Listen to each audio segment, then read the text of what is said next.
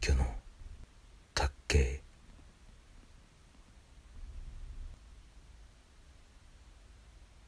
やっぱり幽霊より生きている人間の方が怖いのですか？階段などを書いているとよくこうした質問を投げかけられる。私が「さあどうでしょう?」と答えると質問者は怪げそうな顔でこう言うだって狂った無差別殺人鬼と因果応報の断りに縛られた幽霊じゃ恐ろしさのレベルが全く違うでしょう。理由も分からず襲われる方がよっぽど怖いですよ。こういう反論をしてくる人は質問する前から人間の方が怖いと決めている。そしてやはり心霊現象には懐疑的な人が多い。じゃあもし狂った無差別殺人鬼の幽霊がいたらどうですか？逆にそういう質問をしてやると黙ってしまう。まあそうは言っても私自身答えはどちらだと決めかねているところがある。ただ一つだけ言えるのは生きていようが死んでいようが怖いのは間違いなく人の念や思いだということだ。次にご紹介するのはそんなことを考えさせられるきっかけとなった事例である。ほらここんとこクレーターになってるでしょ。カフェのテーブルの下で土屋さんはジーンズの裾を少しまくってみせた。ふくらはぎに直径4センチほどの深いへこみが見えた。あとは脇腹。その2箇所で廃墟の床に串刺しになったんだ。そんな恐ろしいことをさらりと言ってのける。まあ奇跡的にどっちの箇所も動脈を避けててね。もし片方でも動脈が傷ついてたら多分死んでたよ。彼は24歳のフリーターである。先ほどの怪我のせいか歩く時わずかに左足を引きずる。事の起こりは去年の春のことだ。彼はバイト先の仲間に誘われ心霊スポットだという噂があるとあるホテルの廃墟へ出かけた。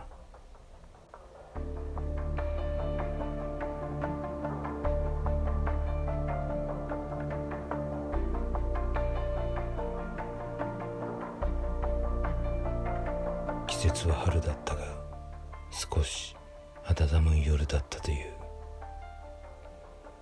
メンツは3人俺とバイト先の同僚の柏野って男とその後輩だっていう宇野ってやつ。土屋さんと宇野は初対面だったが年齢も2つしか違わず互いに無気力なフリーターなのですぐに打ち解けたという。まあ打ち解けたって言っても別に親友になったわけじゃないし俺らつるみはしたけどぶっちゃけみんなあんま他人に興味ねえから要するに全員が時間を持て余していたということであろう。とにかく3人のフリーターはなんとなくその場のノリでカシノの車に乗って心霊スポットを訪れたのである。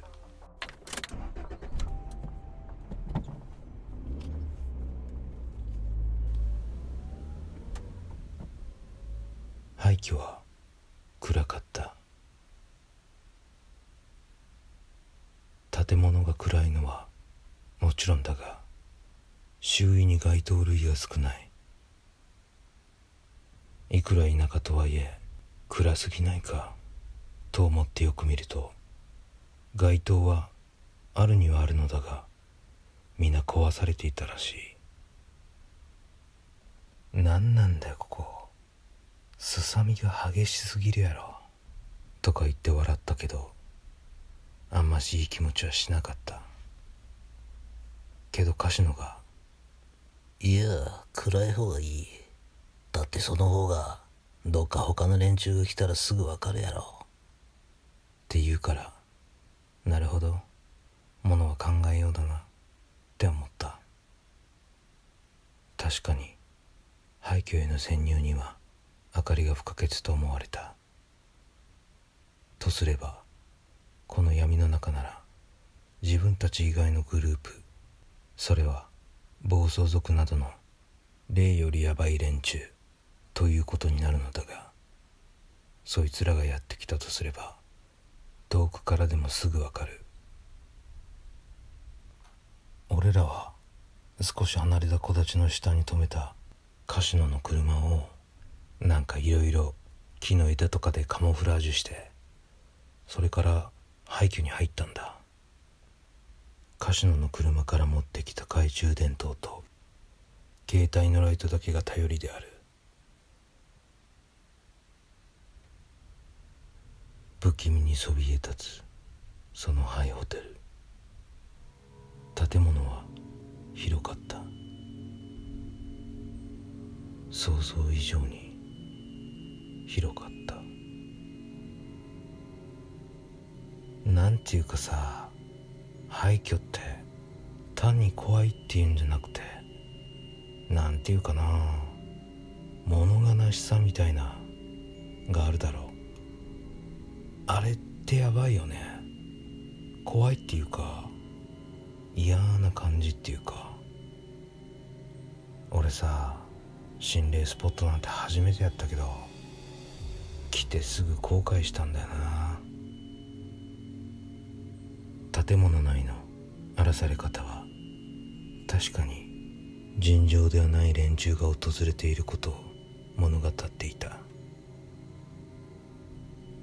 廃墟にスプレーで落書きはつきものだが書いてある内容が気味の悪いものが多かった「まるまるまるまるしたい」などと書いてあってもその脇には下手くそな女の生首の絵が描かれている。どう見ても己のエロい欲求魂の叫びだけではなさそうである。懐中電灯の明かりに照らされたそれは赤いペイントだったが妙に生々しかった。いや落書きだけじゃねえんだよ。銃でも乱射したんじゃねえかって思うぐらい壁も床もめちゃくちゃだったんだよ。コンクリートの壁床だよ。いくら腐食したってこんな風にはならねえだろう。みたいなさ。床にも穴が開いているので気が抜けない。まるで地雷原を歩いているような感じだったという。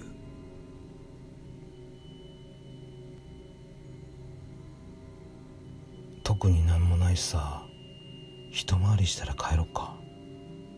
土屋さんは他の二人にそう言った。建物には2階も3階もあるのだがこの闇の中階段を上るのはごめんだった。多分他の2人も同感だったんだろうな。ほっとしたような顔してたよ。とりあえず1階のフロアだけは奥まで行ってみよう。ということになって3人は壁伝いに建物の奥を目指した。行ってみたら階段が上にも下にも伸びてた。その時初めて地下があるって分かった。多分下は駐車場だな。ってカシノが言ってた地下のことを考えたらゾッとしたよ。まあ2階にも行きたくはなかったけど。よし。じゃあ帰ろうかな。って思ってきびすを返そうとしたらさ。って声が聞こえたんだよ。で次にペチュクーピチュクーってなんかそんな音が近づいてきたんだよ俺たちはみんな階段を見上げてたもうさ体が全く動かねえんだよライトなんてさ怖くて向けれないだってなんか見えたら嫌だもんだから音だけだったんだけど俺には2階から階段を降りてくる者の姿がなんかはっきりと分かったんだよね。それさぐっちゃぐちゃに痛めつけられた女だよ。そいつがバキバキにねじ曲がった手足を引きずって足かかオットセみたいに張って階段を降りてきてるんだよ。でも怖いのはそれだけじゃなかったぐちゃぐちゃの女の後ろには彼女を臨時した集団の気配がついてきてた血の涙を流して芋虫みたいに張っている女それを指さしてそいつらが笑ってるんだ実際には見えてないのになんだか頭に浮かんだんだよはあ。はあ。はあまりにも鮮明に浮かぶイメージに土屋さんはあんぐりと口を開けた。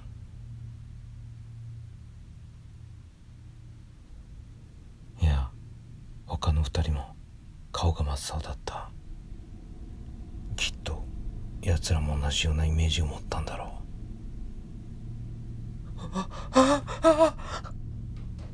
う。宇野が悲鳴を上げロビーに向かって駆け出した。柏野が後を追った。あちょちょっと待ってくれよ。土屋さんは裏返った声を上げた。懐中電灯を持つ柏野に逃げられては穴だらけのフロアは横切れない。携帯のライトなどではとても光量が足りない。お前ら汚ねえぞ。避難しても二人は止まらないちょ待てって。そう叫んで踏み出した瞬間足が宙に浮いた。うわ穴に落ちたんだと思った。めちゃくちゃに振り回した手が穴の縁に当たる。何とかしてしがみつこうと立てた爪がぐちっと嫌な音を立てて半分に割れた背中からもろに落下した。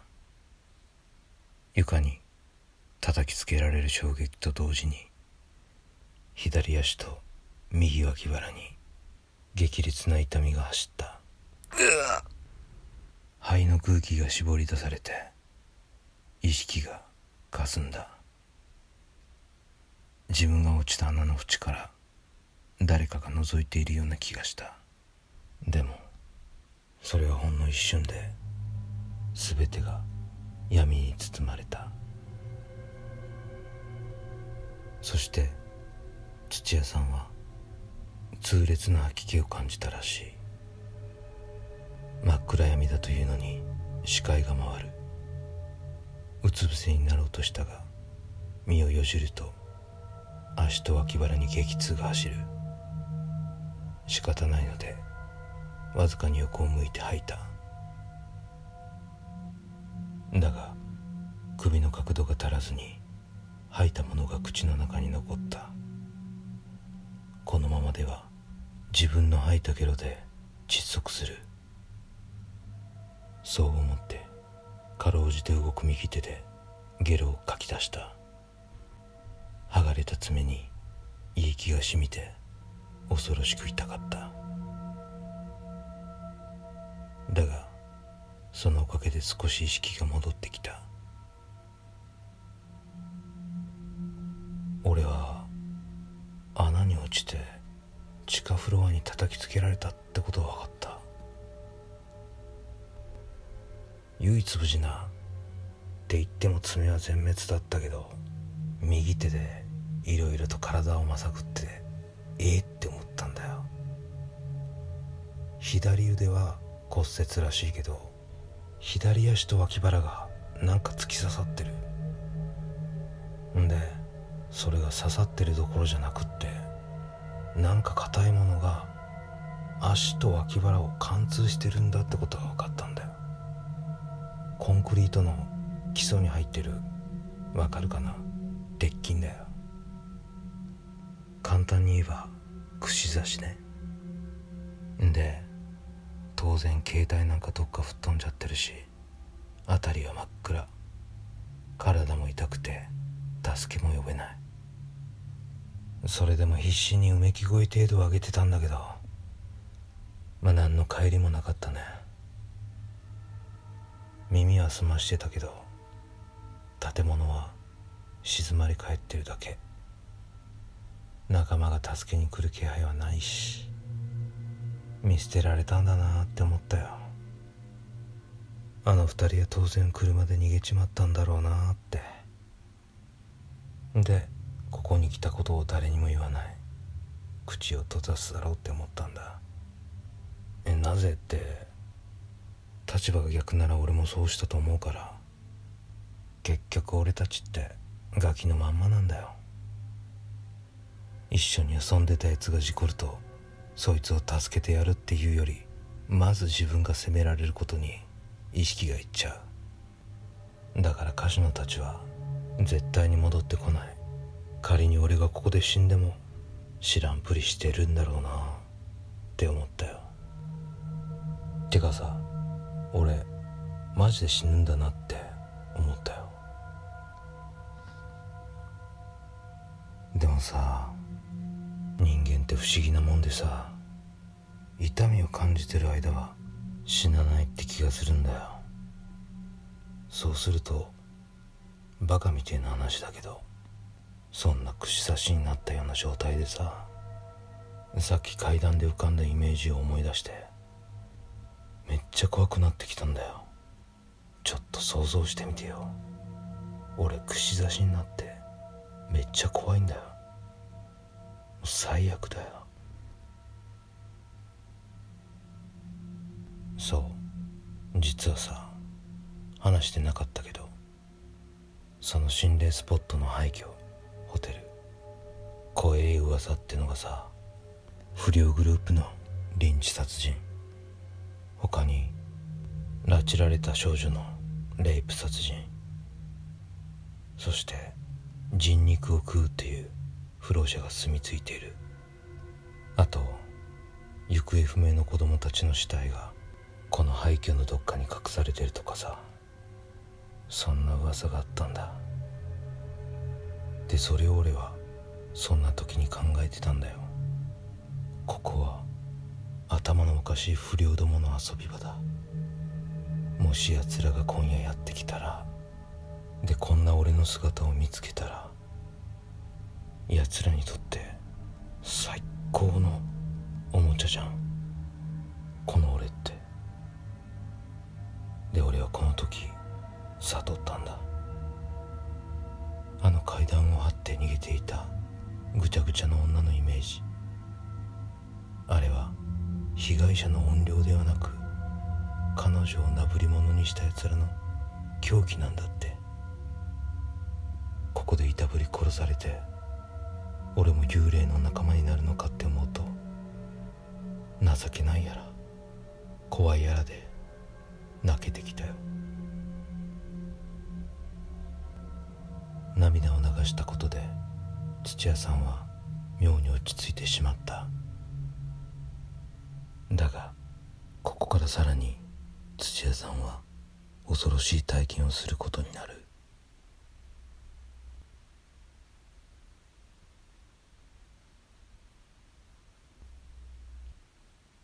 だいぶ落ち着いてきたんだけどその時あれって物音と人の声が聞こえた気がした。で苦労してその方向に首をねじ曲げてみると真っ暗なはずなのになぜか少しだけ周りが見えるんだよ。黒い影が4つ。そのうち3つはやや大きくて1つが小さい。3つの影は輪になって小さい影を小突き回しているみたいだった。やがて大きな影の一つが小さな影の頭に向かってなんだか多分ゴルフクラブのようなものでフルスイングしたんだ。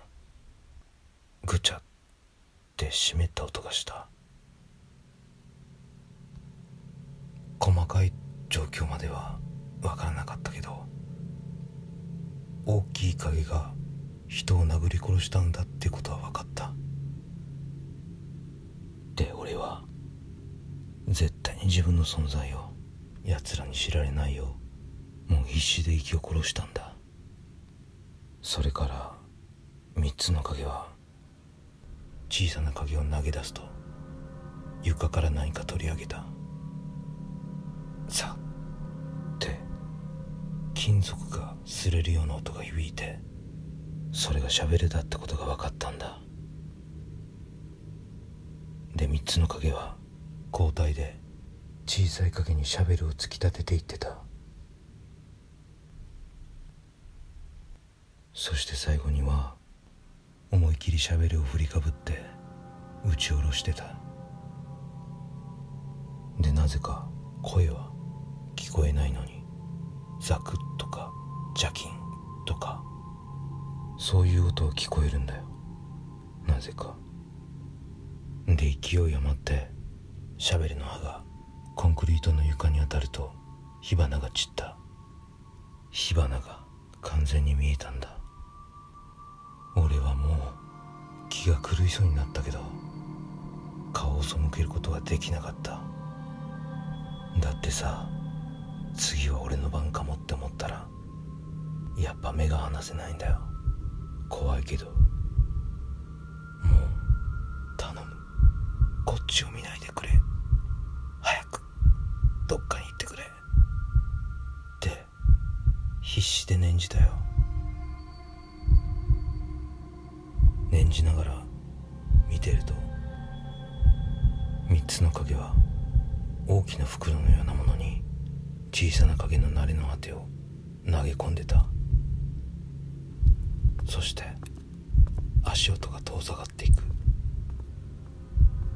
車のエンジン音が聞こえ車が去っていくのが分かったんだ。は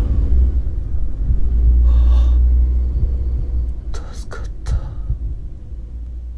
てほっとしたと同時に意識が途切れたんだ。で俺が次に意識が戻った時には周りに何人かの男がいたんだついになぶり殺しにされる順番が回ってきたんだ。って覚悟したけどなんか様子が違う。俺に向かってしっかり白だの。なんか言うやつもいる。んでキーンっていううるせえ音がして足と脇腹がめっちゃ熱くなった。俺は熱っつってうなったんだよね。だどう。も電の子とかで。俺を串刺しにしてる鉄筋を切ってるみたいだった。そう。助かったんだ。救助を要請したのは柏野と宇野だったよ。